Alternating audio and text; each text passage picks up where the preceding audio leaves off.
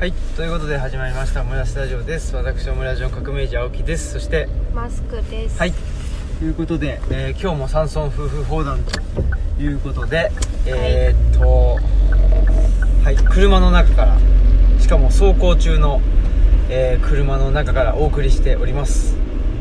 雪が降ったよね。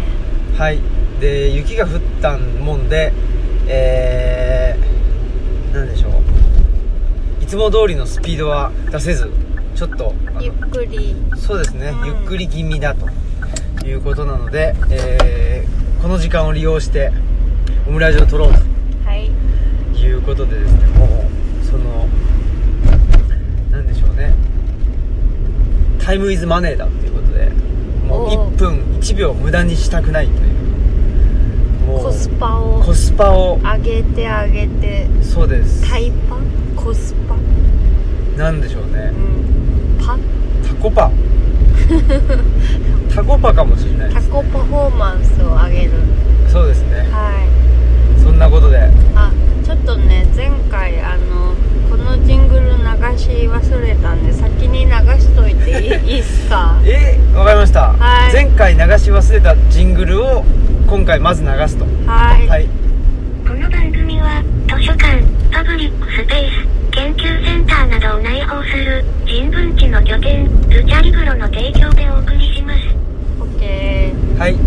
えー、そっか。そのジングルは流し忘れてなんかうん。口で言ってたみたいなあこそうですとがあった気がしますね。はいはい。そんなんでえー、っとまあ近況としては。はい。えーあれですね。先日あの、えー京都のにあるですね。うん。えーっと絵本の子たちさんでうーん茅野木聖子さんとのですね、えー対談がね対談イベントがあってでそれがまあ無事終わったと。はい。いうことで。でした。ね。はい。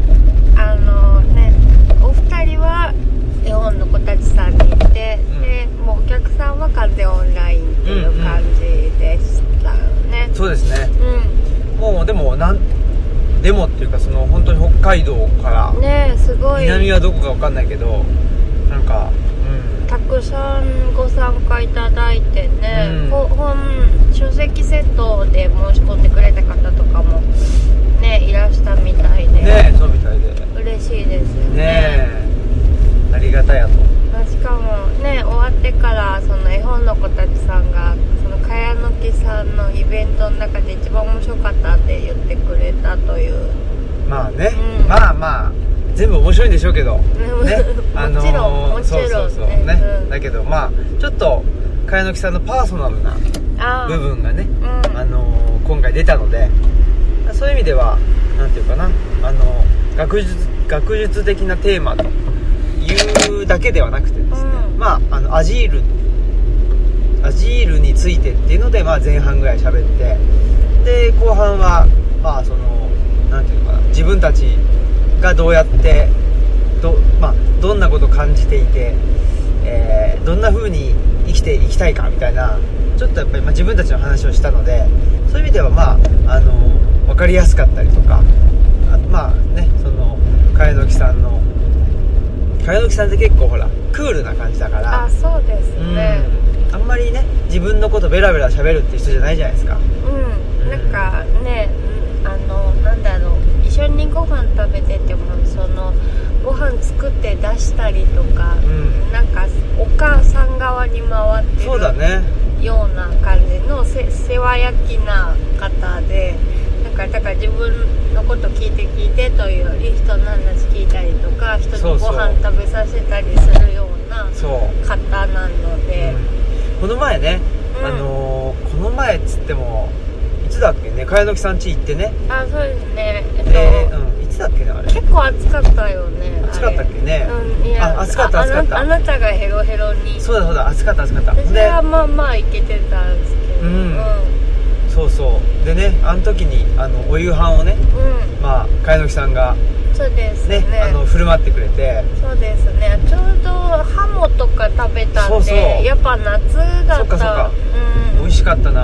ハモ美味しかったなねえうん。美味しかったし。ハハモとかフカとか食べさせてもらって。そうそう。フカってのはサメのこと？あそうですね。なんかちゃんと処理しないとアンモニアが回ってすごいうん食べれたもんじゃないらしいんですけど大阪は大阪のまあ南の方は食べる文化があるのかな、ねそうみたいね、つんで、まあ、その辺りのですねえー、まあね美味しいお野菜と、うん。美味しいお魚とね、あのー用意してくれてでね、まあ、茅野木さんは主に何ていうの？そのやっぱり料理をしてくれる作ってくれてで出してくれると。でちょっとね、えっとお酒も飲みながらみたいな感じで。で僕はまああのーちょっと農作業を日中にね手伝わせてもらったりしてでまあそれで疲れちゃったっていうのもあるんですけど先に先にっていうかねあのーなんつうのかな。眠たくなっちゃって。眠たくなっちゃってもう寝ちゃったっていうそねあのあ いいよ。そこでちょっと寝なよって言ってねあの寝ねさせてもらう、言われて本当に寝ちゃうっていう。うちょっとあれあの状況なんか象徴的だった気がしますね。でマスクさんがひたすら食べてたっていう。ん、食べてましたね。あ最終的にアップルパイとかそうそう。いただいてましたね。そうそう。すごい食べてたっていうね。うん。なんかあれがなんていうの？なんかねあなんかそれぞれのキそうそうャラをよくそうそう表してたかなっていう、ねえ、うんそんな感じでで、まあ、手作りのアジールでもね3人でまあ定談っていうのをさせてもらってでね、まあ、その様子が収録されている、うんまあ、茅野木さんとのね対談だったよということで、うんうん、でなんかねちょっと茅野木さんから隠居っていうね、うんキーワードが出たりもしましてしましたね。その対談自体はあれですか？なんかかあの感想というか。うん、あいやすごい面白かったしまあ確かにその茅野木さんのパーソナルな部分が、まあ、出てきたというかその引き出してくれたというかね。で聞けるのは結構レアなことなんじゃないかなと思ったので、なんかそういう意味でも新鮮で面白かった、ももちろんそういうのがなくても十分茅野木さんの話面白いんですけど、さらにちょっと面白かったかなっていうのはあとまあ個人的に隠居っていうのはとても気になる。まあ隠居だけじゃなくてか隠れるっていうのは結構気になるテーマで。うん。ちょっと先日のあの山岳日誌にも隠れるということについてもうちょっと考えてみたいっていううんなんだうん書いたしエッセイも一本もう書いたんです。あそうなんですか。はない。あそうなんですよ。でたそのエッセイはうなんか日の目を見るんですか？ん山學ノートでしょうね。あでそのまあそれは全部エッセイに書いてあるのでまた同じこと言うんですけど隠れるってそのお隠れになるとかいうとうん高貴な人が亡くなることだったりするでしょ、だからまあなんかある意味その現現世とさよならするん。っていうことだったりするか。まあ隠居っていうのもそういう面も昔あったのかなって思ったりとか、うん。うん。って思っていたらね隠居っていうのを言ってる方が、うん。手作りのアジールの書評を書いてくれたね。そうですね。東京新聞にね。うん。まああとあの東京新聞系ってことかな。中日新聞。うん。うん。うん。でねあの書評えー荻原魚来さん。はい。がね書いていただいて。そうですね、ありがたいことで。手作りのアジールが新聞に載ったっていうかねあの書評としてねはい。新聞に載ったの初めてだったと思うんでありがたいことで。ですね、うん。新聞はねあの雑誌ではね防声に、あの司書の方がうんうん。書評を書いてくださって、ねちょっとまだ、うん。あの読めてないんですけど、うんこれからちょっとぜひ読みたいなと思うんですけど、新聞にはね初めて魚来さんがうんうん。書いてくれたし私冬の本であのすごい好きだったんですよ、北澤真知子さんとうん。荻原魚雷さんが一番好きだったんですよ、あの夏葉社さんがね、はい。出してるあの和田誠さんあのの表紙のねうん。可愛い本があってねそうそう。で冬と絡めて一冊本を紹介するっていうコンセプトで、まあすごいいろんな方が幅広くエッセイを書いてる本なんですけど、まあ、その中でこもうこの人が好きって思ったのが、まあ、北澤真知子さんの文章と荻原巨大さんの文章で、うん。まあどっちも北澤真知子さんももうとにかく寒いっていう話と、うんで魚雷さんはもう冬が苦手で早う春になれっていううん。話を書いてたんですけど、まあ、結局そのちゃ買って読めてないんだけどあのえ影響されてうん魚雷さんがあの紹介してた「冬眠先生慌てる」っていう本も買っちゃったぐらいだったんで、すごいびっくりしました。ねうん。えいやーまさかそこのうん。そこのというかね魚雷さんが反応してくれたかという。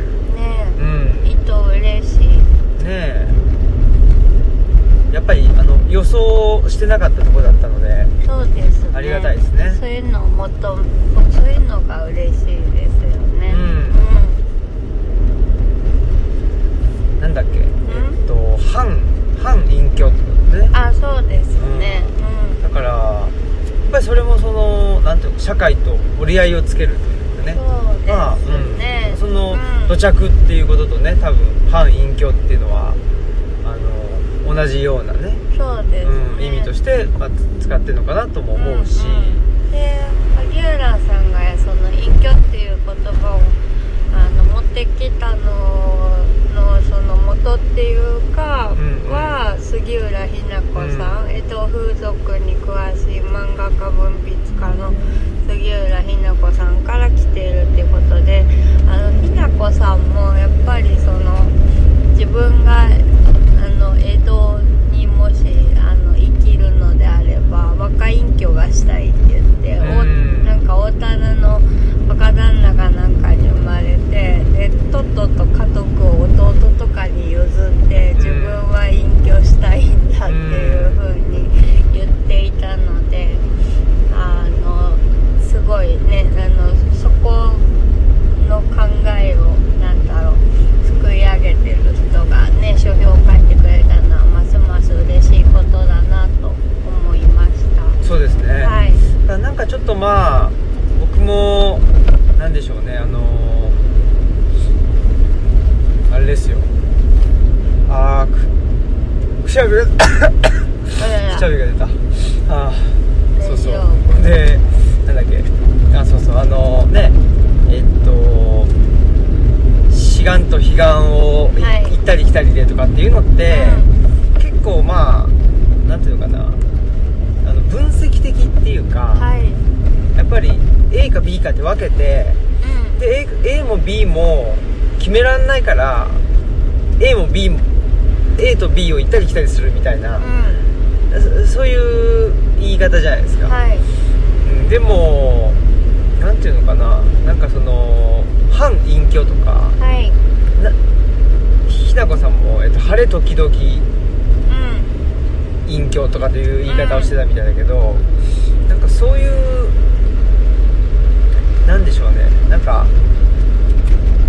もうちょっとその緩やかなというか、うんうん。あそうですね。まあ、行ったり来たりもだいぶゆ緩やかなんだけど、まあ、ひなこさんは江戸とうん。ね、現代を行ったり来たりしてたようなところがやっぱりあるしまあそういう本も書いてるし、うん、からうん。でだだから江戸時代に生まれたかったでしょってよく言われてたみたいだけどそうじゃなくてあのこっちに戻ってくるために江戸に行ってるんだよっていうのは言っていたので、まさにちょっと行ったり来たりの人だ,、ったのではないかなと思っています。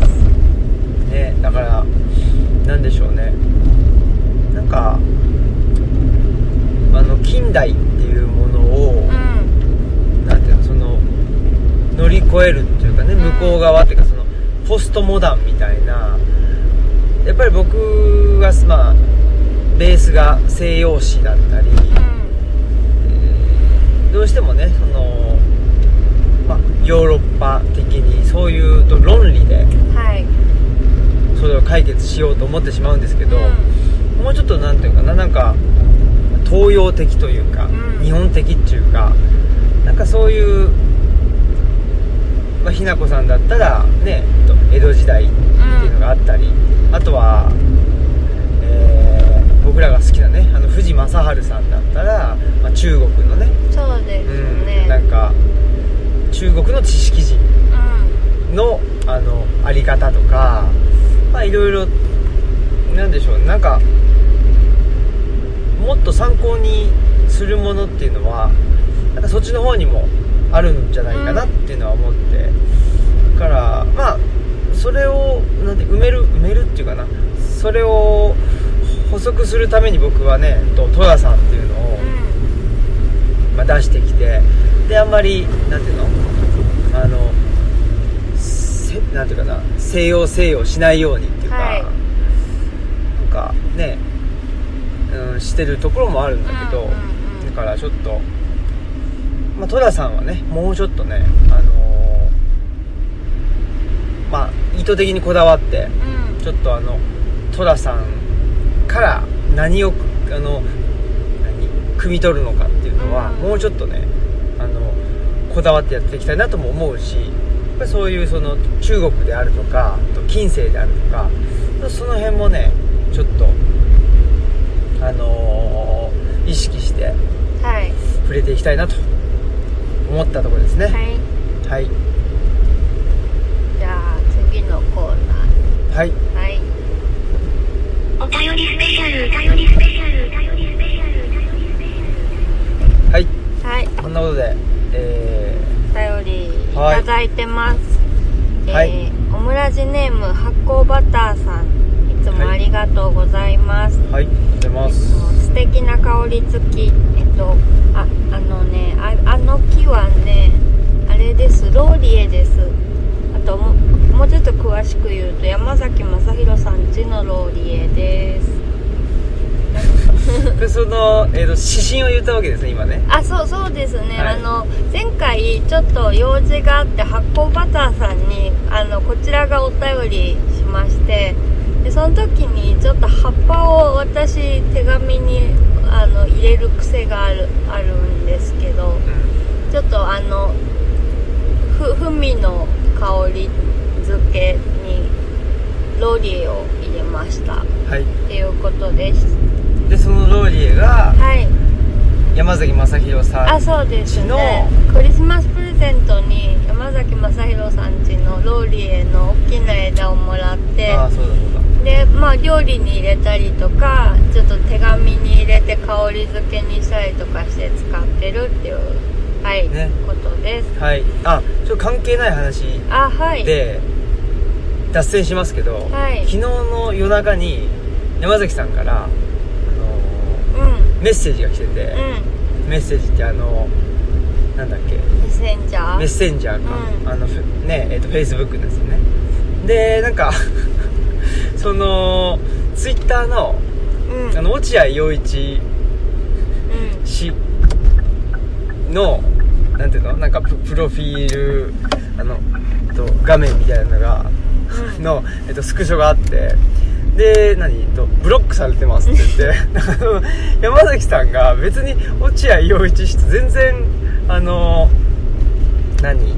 接点ないのに、はい。なぜかブロックされてるっていうまあやっぱこの落合陽一氏のねなんていうの？あのーなんか器の小ささとあとこの山崎さんの何、まあ、あのはあの波及力というかね すごい影響力というかねね。すごいなという。はい。はい。思いました。お便りでのご案内と貴重な音源ありがとうございました。例のねあれですね。あ例の音源をねお送りしたんですね。うん1月配信分と合わせて繰り返しゆっくり聞いています。先日わずかばかりですがお礼の品物を送付いたしました。これありがとうございました。いやもうめちゃくちゃ美味しかったですね。ねカステラが好きだって言ったらめっちゃいいカステラを送ってくださって。お口に合えば幸いです。これからもラジご著書など楽しみにしております。コロナの状況はまだまだ厳しいかと思いますがどうぞお体ご自愛ください。巨大ガニのジャケ写はマンモス WVH のアルバムです。あこれ検索しました。もしかしたら三浦淳のカニパンの系統かもしれませんね。っていうことでした。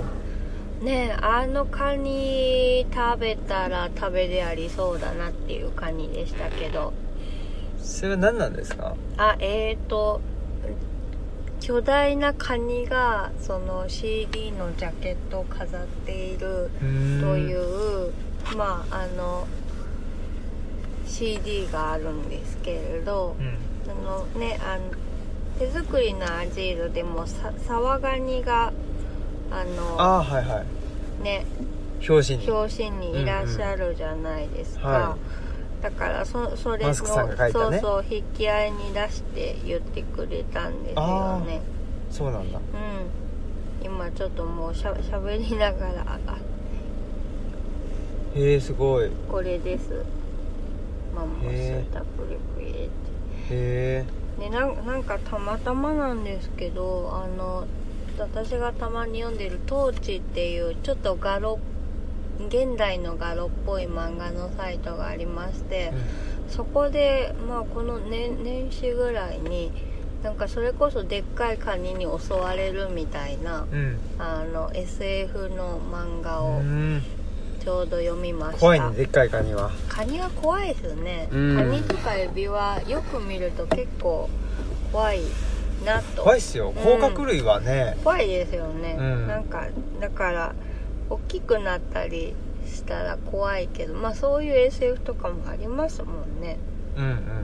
そういう怪獣もいる。あっていうかそうそうですよね。もうほとんど怪獣とかやったらねうん。あのガガメラ2のねレギオンとかもなんかちょっとそういうようなレギオン好きですね。あ好きはマスクさんもね。うん、好きですよガメラ2好きです。よガムラ2が好きでう。ん。あすいません。じゃあ2通目のお便り。はいありがとうございます。発酵バターさんいつもありがとうございます。はい。カフェラテを飲みつつごめんなさい。やってますんでね。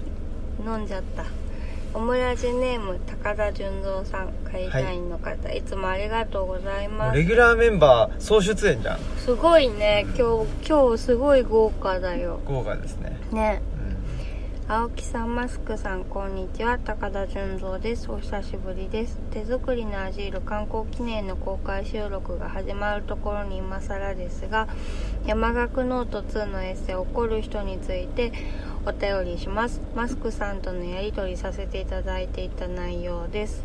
怒る人で僕が北斗の剣から怒りを学んでいることを取り上げていただいています。そうなんです。うん。僕が怒る人についてメッセージを書いている時になぜか北斗の拳の登場人物の霊が「てめえらの血は何色だ!」と叫ぶシーンに違和感がある気がしましたこのセリフは悪党たちに抵抗する少女リンが処刑されそうになるところを霊が救う場面ですアニメを見直すと霊が悪党に怒りをぶつけても悪党は何を言ってるんだという様子なんです悪党が例の怒りにピンときていないことへの違和感でした。いやこれ私も見直したけど本当にそうだったんですよね、うん悪党たちは力が全てと思っていて自分たちに抵抗するなら少女の処刑にもためらいがありません。アーレントが指摘したナチスのアイヒマンがユダヤ人を虐殺したことに罪を感じないのと似ているように思いました考え方で善悪の基準さえ違ってしまい自分が非道と思うことも悪党は平気なのが衝撃的でした。善悪の基準が全く違うから霊の怒りも届きません。霊の怒りを当然とばかりに思っていて悪党が悪いことをしていると思っていないことが自分に見えていなかったと気がつきました。こんなことが思い浮かんだのは小室直樹の「日本人のための憲法言論」でマックス・ウェーバーがエイトスの変換といったことの解説を読んだのがきっかけでした。エイトスは行動様式と訳されるのですが人の外に現れる行動様式だけでなく内面の行動様式思想動機信念などもろもろまあこれ自動思考とかも入るんじゃないかなって今ちょっと思いました。もう含むそうです。なので人の内面も外に現れる行動も変わってしまうのがエートスの変換だと理解しました。エートスによって人は北斗の拳の悪党にも愛肥満にもなってしまう。一つの善悪の基準があるのではなく善悪もエートスから導かれる。オムラジを聞き本を読んでメッセージをやり取りしていたら北斗の拳のワンシーンの見え方が変わりました。本を読んだことを話すと考えが進むこと考えが転がっていくことに驚きます。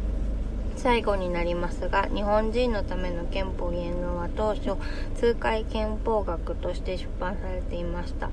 通会憲法学の挿絵には北斗の拳が使われています。本の内容と挿絵のケンシロウ決め台詞お前はもう死んでいるが関連していて絶望的な状況だけれど諦めずに行動しようと語りかけられたと感じられました。またまたロザリブロの諦めてからの諦めなさを思い出しました。ということでありがとうございます。うん。いいですね。この手作りのアジール刊行記念をやってるにもかかわらず山學ノート2のね。嬉しいね。あの山岳ノート2の話題だっていうのがやっぱりいいですよね。こういうことです。話の持ちが長いっていうのはこういうことです。まあ長いですね、うん、でそうなんです。これ私がねなんかあの純三さんにその怒る人に純三さんのあの言ってたことをちょっと使わせてくださいって言って連絡してからすごいやり取りしててで私もこの純三さんからこの話を聞くまで気づかなかったんですけどこの北斗の拳のこのシーンですね、レイがてめえらの血は何色だって叫ぶシーンなんですけど、だ本当に、なんだろう、自分がそのシーンを考えるとしたら、なんか悪党たちはもっと悪びれていて、で、なんか弱い少女をいじめていたら、なんか強そうなやつらが少女の味方として登場したと。したら結構なんかうわどうしようとか悪事を見られたとかこれから裁かれるっていうことになんか怯えたり逃げようとしたりとかそういう反応すると思うんですよね。でも全然そうじゃなくて本当になんかその霊が起こりだしたことにびっくりしてたっていう描き方をされていて、それにその描き方もすごいなと思ったしあのそれに気づく純三さんもすごいなと思,、思ったからいや本当にこれ大事なシーンだなっていう風に思いました、でもう本当にねエイトス次第で人は変わってしまうっていうことだったんですけどウェイトスによって人は北斗の拳の悪党にもアイヒマにもなってしまうっていうところがやっぱり恐ろしいなっていうふうに私も思うしまあもうレイからしたらもう血の色が違うんだろうぐらいそうじゃないとなんかあの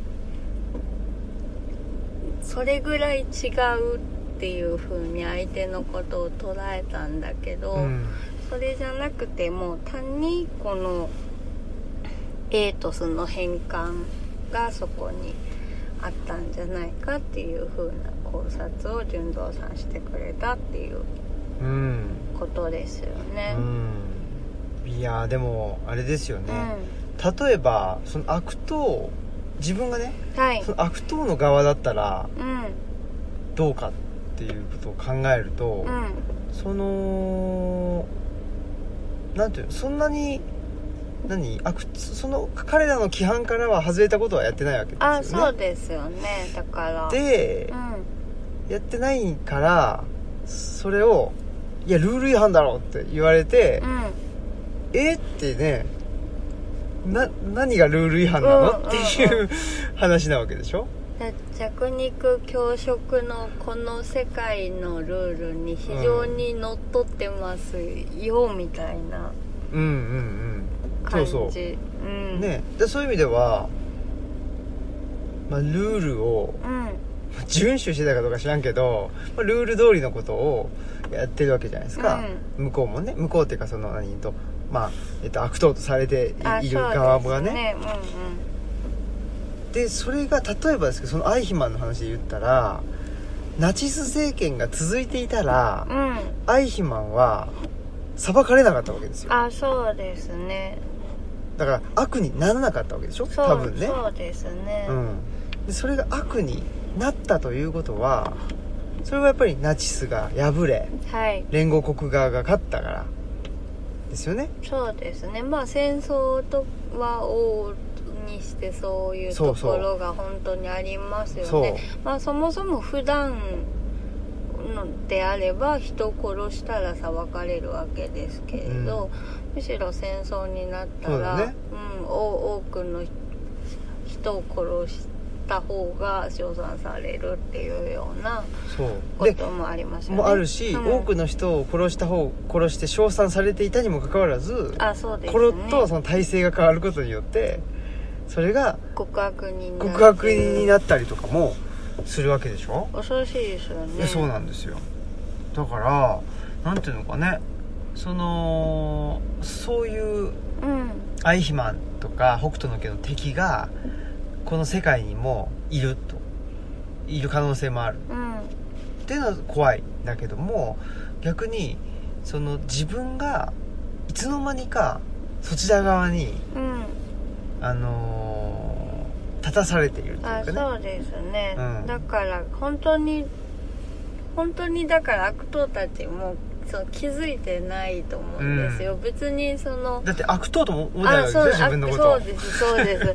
あのせ北斗の拳の世界だからこっち悪党こっち芋って分かりますけど分かんないんじゃないですか、でねなんか北斗神拳破れたりの世界だったらあそうですようねん、分かる。ほケンシロウってすごいもう悪党だよね。ねうん、うん、まあだだからねなんかさ差別はなんだっけえっと差別はとなんだっけと悪い人がするものじゃない。なんだっけあの本の題名全然わか忘れちゃったけど、うんうん差別はなんか結構普通の人がするみたいなうんうん。本も出てたりしますけど、ごめんなさい。ちょっと署名あの今調べられないんでまた調べてもらったら。でちょうどなんかそういう話を他のお客さんともしたんですけど。まあなんかちょっとあのまあ脚色して話すと、まあ、例えばなんですけど自分がちょっとこれは食べたくないなっていうようなものを自分の、まあ、会社で作っている。うんうんでも自分はそのなんか営業かなんかの立場になってしまってそれをむしろあの食べてくださいうん美味しいですよってめっちゃ言わないといけないところに位置にななんか今今まではもうちょっと違うと部署にいたんだけどそっちに行ってしまっていよいよなんか食べてくださいって本当に言わないといけなくなってしまったで自分はアイヒマンと何が違うんだろうっていう風に悩んでらっしゃる人がいたりして。うんうんうん。まあまあしかもそのまあちょっとあんま詳しくは言えないんですけど、まあ、その安全面とかでもなんかあのその人的にはちょっとなんかそそんなにいいとはやっぱ思ってないんですよね、そのもののことをね、っていうような状況があるからいや本当にまさに善良な市民がいつの間にかそういうねところに立たされているっていうことは本当にそうすあこんな風にして起こるしもう今は自分もそうなってるかもしれない。うん。で後からその歴史を後から振り返ったらもうそうなってるかもしれないなっていうのはそうですよ、うん、思ったからすごい。だって例えばあのこの前ラジオ聞いててあそうだなと思ったのが、そのねえっ、と伊藤詩織さんあはい。が、うんやっぱまあ裁判でねうん。戦い続けているわけじゃないですか、はい。でまあその伊藤詩織さんは、まあ、そういう司法制度であったりえー日本のね、うん。司法制度のためにもやっぱり自分が戦う、まあ、司法制度だけじゃなくても、まあねそうですね、ほうん。同じような目にあった人のためとかね、うん、のためにもっていうのもあるしそれで戦ってるわけだけど、はい。それがまあ反対から見たらなんで日本のねその何？支部というか、うん。あの暗部というかねそのなんで日本の評判をあだから。下げてるんだとかって言って言われちゃったりまあ、するわけでしょ、歴史修正主義とかあと堅牢地監督そうそうに対堅牢地もすってたるしあのね批判とかと一緒ですようん、ね、そうだから社会的格差っていうのを描くことによって、うん。えー社会的格差があるからどうにかしようよっていうつまりその社会を、まあ、鍛えるとかって言うんだけど、そういう風な受け取り方をするんじゃなくて、うん。社会的格差があるなんて言ったらうんうんなんていうの？そのことによって日本の評判をあの落としてるんだと、うん。まあ、日本だけじゃなくてもね。だ堅牢地だったら、問題がある、えっとイギリスのね、うん。そうそう問題を抱えてるんだっていうことを明らかにすることによってそう評判を落とすんじゃないと。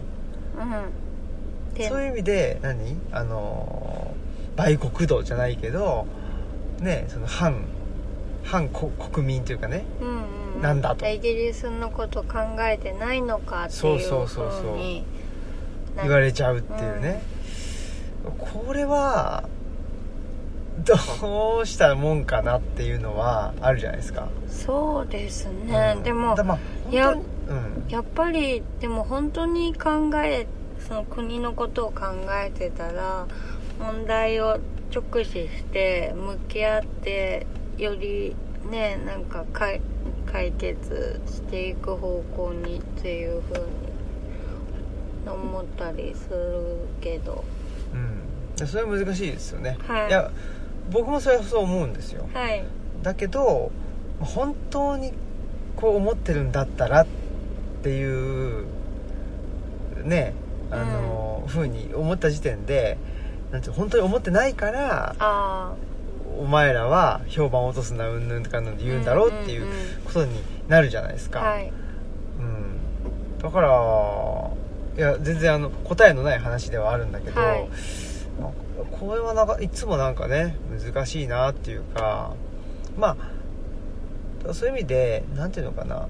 なんかそのやっぱでも自分の行動とかねその自分の行動規範、うん。自分のエイトスみたいなものを自分にもエイトスがあってその中で行動してるんだなっていうふうには思っておかないと。あまあそうですね、うん。だからエイトスであり自分がかけてる色眼鏡でありね、そうそうそう。だから自分が善良な市民であるとか、自分の行動がなんていうの？100%その社会の枠の中に入っているんだと。うん、うんだから疑う余地もないんだっていう風に行動してるとそれがひっくり返った時にコロッとねまあそうですね。だから本当に思っていればっていうのもその自分のエイトスの中で言うとっていう格好書きは絶対ついてるのでね。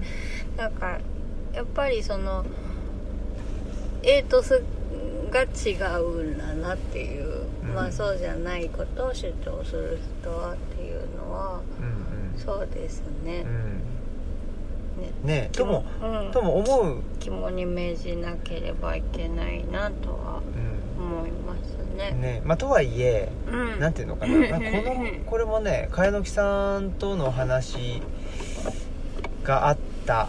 でイベントが終わった後にねあの絵本の子たちさんの熊谷さんとはい。一緒にも喋ってたことなんですけどだしなんかあこの前のあれかセッションかな。うん荻、上チキさんセッションのあの歴史修正主義の回でも言う本当に言ってたことでそうだけどそのなんていうのかな両論兵器みたいな。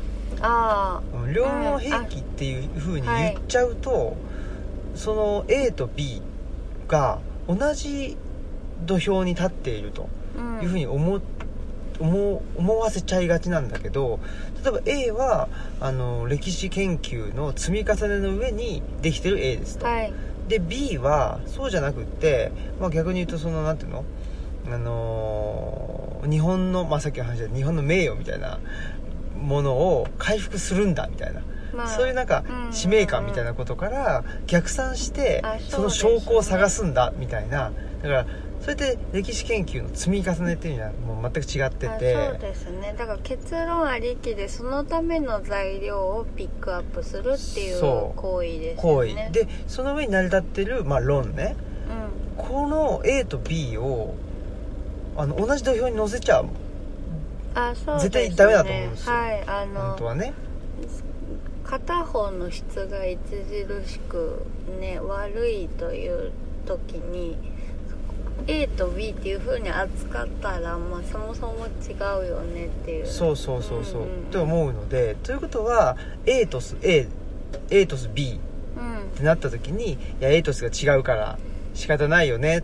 そのねその北斗の拳の,、うんうんうん。あの悪党がねそういう風にやるのはいやそりゃ向こうの常識は常識だもん仕方ないよねとも言えないっていう。ね、うん。いやあいつがやってるの悪じゃんって。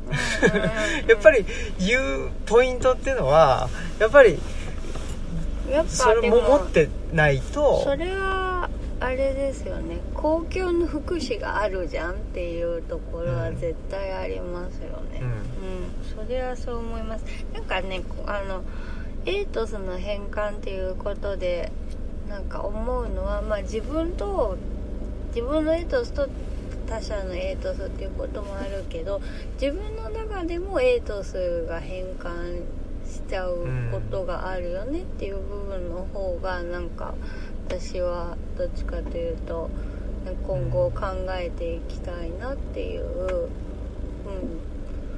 ところがあるかな。うまく言えないけど。うん。うん。あのーまあ価値ね価値中立とかうん。そのやっぱりマックス・ウェーバーって近代における価値について考えた人なんですよね、はい。でそれがその使用価値と交換価値とかっていう意味じゃなくてねその倫理的な意味での価値っていうものに考えた人でやっぱり僕もちょっとマックス・ウェーバーははい。あのー勉強したいなと思いますね、うん。うん、やっぱりそうね。ちゃんとまああの断片的にしか勉強してないっていうかね。うんうんなのでうん。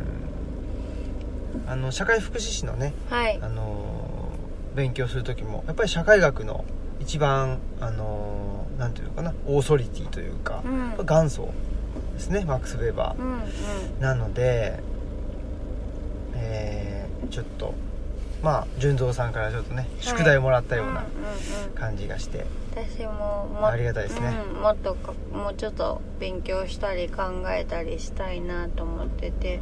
まあなんか去年の暮れかなんかに山崎さんとまたまたどこ行きたいみたいな話して、まあ、島根にもねぜひ行きたいなって思ったんで、また純三さんとねできたら直接お話できたらいいななんてことも考えてますのでえっとぜひ今後も話を持たせていきたいなと 思ってます。うん。いやこれぐらいなるなります。これぐらいの持ちに。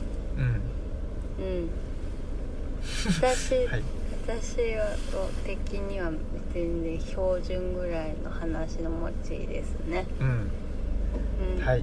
ということで、はい。ね。えー手作りのアジールが出ているからといってですね、えー手作りのアジールの話だけね。になるわけでもなく。あそうですね、はい。今今山學ノート読んだとか今彼岸の図書館読んだっていう人もいっぱいいますあそうですね。からねじゃあ一回ジングル入れましょうか。はい。明日も頑張る。え？明日も開館日って言いました。だから掃除しなきゃなっていう気持ちです。はい。はい、でも今日はあれですね。たまたまねえっ、と加納くんが来てくれたんで。あそうですね。はい、まあ、加納くんっていうのはねあの東吉野村にで今度ねえっ、と介護のね。のね。そうそうそうそう。あの事業所作るというあのー果敢なね。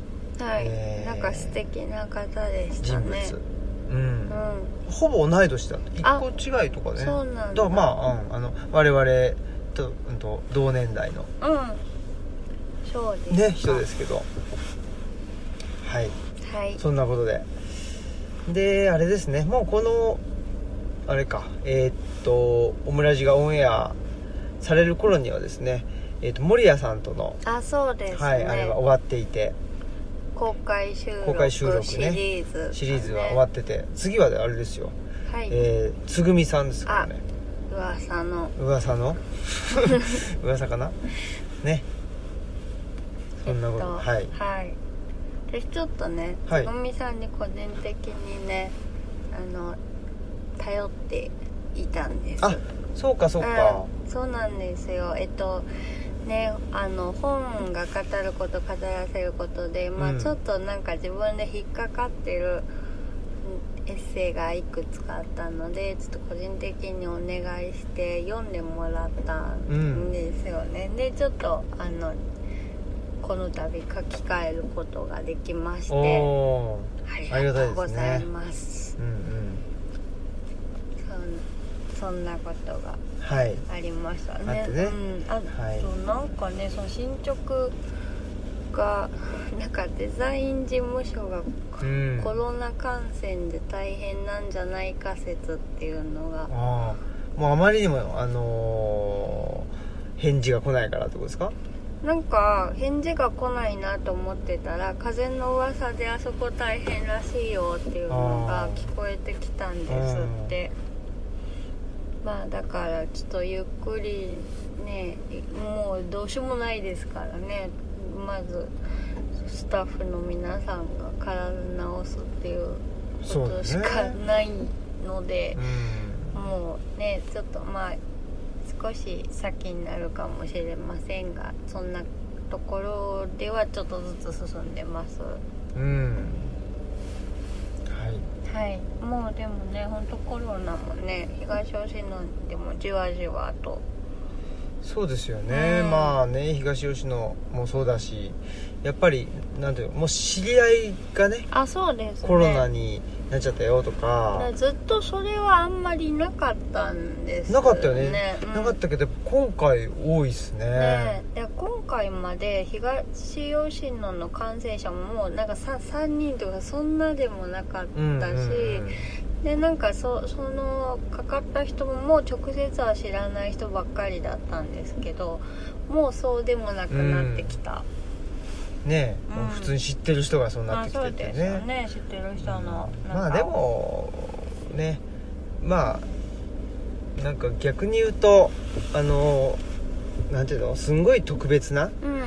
ことじゃなくなってきたっていうのはいいことなんじゃないですかそれは本当にねそうですよね。うん。でやっぱ当初ちょっと差別とかもすごい問題になってたしとなんかその会食ポリスみたいな人もいたじゃないですか、うででなんかねちょっとでもそういう写真とかあげたらこういう油断が感染を招くんだと思ったとかって書いてる人がいたりして 油断でなるんじゃないんだよウイルスでなるんだよっていうね感じだったんですけど、ねねえ。そんな精神論で語っては本当にいけませんですね。いやーそうですよ、はい。危ないっすよ。うん。ね。ね。いや本当ねそうなんです、まあ、この話もね熊谷さんとかねう野木さんともしたんですけど、うん、やっぱり何か一つのなんかすごいすっきりした説明っうん。て危ないよねっていういや本当そうことですよ。ねうん。えだからね、うん、なんかまあそすすごい身近なものとかで言うとなんかねあのねうちの親とかがですね、はい。あの 急にはいはい。いやうちの親とかがですね、はい。なんかカーナビに異様に頼ってる、はい。もうなんか本当にカーナビの言うがままみたいな、はいはい。崇拝しちゃってるの？そうそうめもう近くに行ったら目視の方がいいじゃうんん。みたいなんだけどなんか例えばその英会話さえ行けば絶対超ペラペラになれるみたいな、うんうんうん。いやそれはそそこで頑張んないとさなれないよみたいなこととかあるじゃないですか、あるね。なんかなんかそういうようなね信仰をカーナビに対してうん。思ってたり、まあ母親がね、うん。あのするんだけどね。なんかそういうやっいぱ危ないやでもそれはうん。まさに信仰ですよね。いやそうですよね、うん本当に。だからそれはし宗教ですね。そうそう、ん。ほんでまああのねいわゆるなんていうんですか？その、し宗教というかね、うん。えっ、と何宗教？その、まあ、体系づけられている宗教っていうのは、やっぱり自分がその宗教を信じているよと。その教えはこういう教えだよっていうのを、まあ、自覚的でそうですね。あるっていうのはやっぱりあのいい何いいい宗教っていうあそうかやっぱりですよね。歴史の風雪を、あの耐え抜いてきたあそうですね。宗教だと思うんですよね、だからそその信仰しているよっていうのと同時に あのほなんだ他の論理も別に入ってこれるわけじゃないですか、でそうその信仰だと自覚していないその信仰というのが怖いんですよね、うん。だからねうん。あのハンス・ユナスもですね、あの実はその危ないのは原爆のようにもう明らかに使ったらダメでしょっていうようなテクノロジーよりももっと日常的で平和で便利になりますよ楽しくなりますよみたいな顔してやってくるテクノロジーの方が危険だっていう風に指摘してるんですよね。だからカーナビとかもまさにそれっていうかカーナビのために走ってるみたいになってるじゃんみたいな。うんそうなんですよ。だから僕ね、あのーうちのこれもまあまあいいか。うちの法人がうん。その訓練してるんですようちの、はい。あの法人はね。はい。その就労訓練してんだけど、うん。就労訓練の評価とかを、うん。もうその全部 AI でつけようとか数値化しようみたいなことを言ってんですけどなんかそのそれって相当慎重にあそうですね。やらないいといけないしあのーやっぱりなんていうのか数値化すりゃなんとかなると思ってるんだったら、それは大きなあの間違いだし、その数値化したところでなんかなんていうかな劇的に何かが良くなるというよりはやっぱりなんていうかなその劇的に悪くならないためにうん。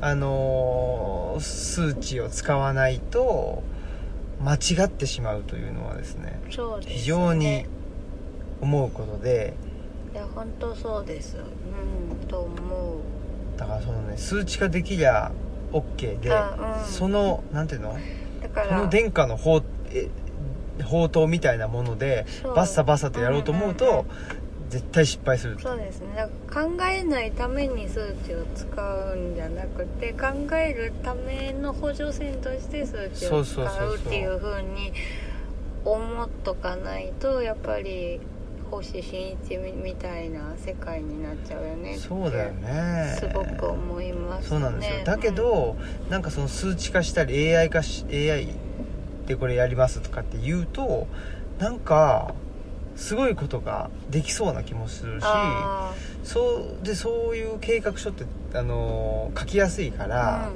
ーそうするとねそれに対してあの予算がついたりするんですよ、うん、うん本当バカみたいだなとそうですね、うん。いやななんだっけこの間のここれすごいバカだねって内田先生と言ってた。あデジタル田園あ都市そうです。それまさにそんな感じだなって思う。デジタルから考えるデジタル田園都そう市そうそう。構想デジタルから考えたらダメでしょうっていう。ねやばいよねっていうはい。ね、そそやっぱりねうん。数値化することを目的にしてしまうとどんどんバカになると思う人が、うん、あそう。えだからあれ？それってなんかあれみたいですよね。前にあのね九州の勇者さんが言ってた、はいはそのあんまりテクノロジーがうん。発展すると、そそれこそ人間劣化するんちゃうみたいなの、うんうんうん。能力があの落ちるんじゃないかって。まあそれは一理あるかもしれないですよね、うん。考えないように考えないようにしてなんかバカになっていくんじゃないみたいなうんうんのはうん。うん。だからやっぱりなんていうのそのねあの原子力うん。を例えばまあ活用する。はい。ねって言ったらやっぱりその原爆の恐ろしさであったりその放射線の恐ろしさであったりっていうそういうその何いいい面とあ気をつけなきゃいけない面ってこれは必ずセットで教えないといけないし、そうですね、まあ何事にせよあの両面あるぞっていうのはやっ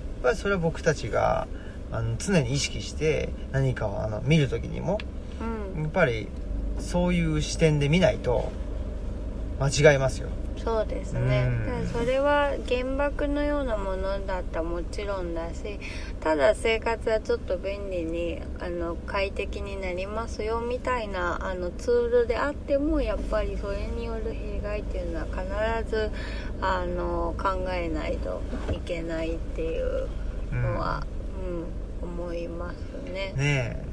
思うが思うがやっぱりでもねじゃあ全部うん。そのそういうねなんていうの？テクノロジーであったり便利なものを使わなきゃいいかっていうとそうでもないからね、うん、だからまあでもそうですね。結局どまあ道具だからあのどういう風に付き合ったらいいかっていうのを、まあ、あのリスクの目を自覚しつつこう使っていくというようなね、うん。ことができたらいいのかなとは。まあね。だからこういうほら山村にねはい。我々も住んでいるんだけどもほんでなんでしょうね。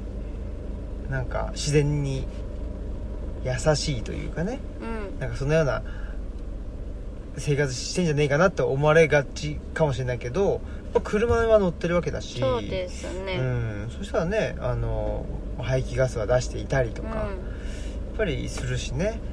そのまあやっぱりなんか100%いいことってないよねっていう、まあそうですね。こう言っちゃうんだけど。うんうんうんうん。うん。まあえっ、とね山下智子さんの漫画の「えー三角窓の外側は夜」でもね刑事の黒沢さんっていう人が自分を善人だと間違っても思うなっていう風に、あの述べていてすごくいいセリフだなと思ってでそその人は自分を信じるな疑えってずっと言ってるんですよね、うん。だからそれを忘れずにいたいなっていうふうには思います。ねえ。ううん。ということで。んはい。ねえ。なかなか難しい話っていうかですね、まあ、とはいえやっぱりなんかなんのかな。いや自信持って言わないとみたいなうん。のを求められたりもうん。する世の中だし、まあ、逆に言うとなんか僕も自信ありげに見られるっていうかあこんなにねなんていうの？あの、うん。迷ってるじゃないですか。迷ってるというかなんか答えを出せないでいるにもかかわらず、なんか自信ありげに見られたり。うん、でもまあ多分その自分を疑えっていうのはなんかなんていうのかな。その自信自信を持つなとかそういうことではなくて、考え続けろっていうことなんじゃないですか。一応その時々で一旦答えはその時の答えは出るかもしれないけど、そこで止まらずにまたあの何度も考え続けろっていう意味だと私は理解していますよ。だからはい。自信を持つっていうことが悪いこととは思わない、あそうだね。うん。でもこれなんだっけ？あのーそれこそハブの差しメンバーに対してね僕が思っうんうんうん。た、自信がなさそうなんだけどなんだったらな？うん。でもそれはなてなんだろう。謙虚なんじゃないっていう。あー。うん。なんだったらね？忘れちゃったけど、うん。い言ったことはもうね片っ端から忘れていくという。まあそうですね。はい、はい。ということでエンディングいきましょう。はい。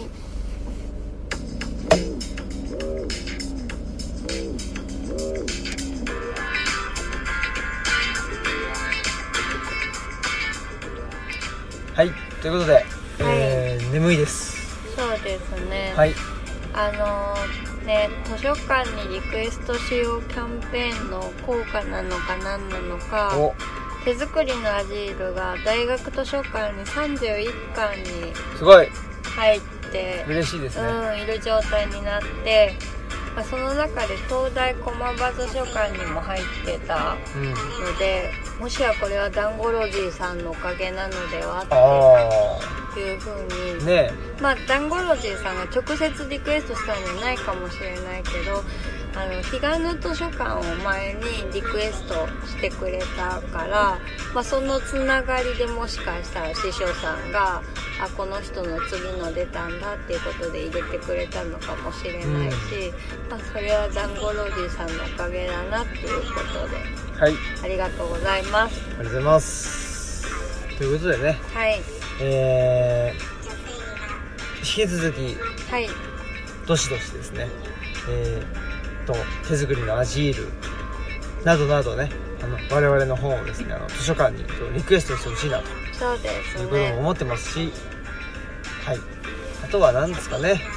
まああのー手作りのアジールのねオムラジ公開収録もねぼちぼち始まってはい。でオンエアねあのオムラジでもオンエアしてきますのではいはいこちらもねお楽しみにという感じで。そうですね、はい。で公開収録はあの参加無料なので、あの気軽に参加して自分も読んだ感想とか言いたいぞとかあったらぜひあのおっしゃっていただけたらと思ってます。はい楽しみですね。そうですね、まあ森谷さんとかつむつつぐみさんとかはねうん、あのーまあよく喋ってるあそうですね。人だしまあ私もつぐみさんとはねあの手紙手紙じゃないかメールをやり取りそうだね。し続けているので、うん、だからこの2人はねまだあれなんですけど後半の2人ね。あそうですね。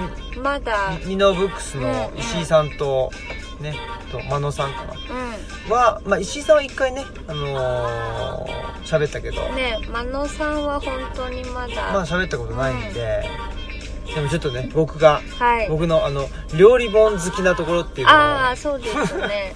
まあ、わかんない。でも真野さんのツイートとか見ててもうめちゃくちゃ面白そううんうんだからね。楽しみにしてます。はい、はい、えーでは本日のお相手はオムラジオの革命児青木とマスクでした。さよなら。さよなら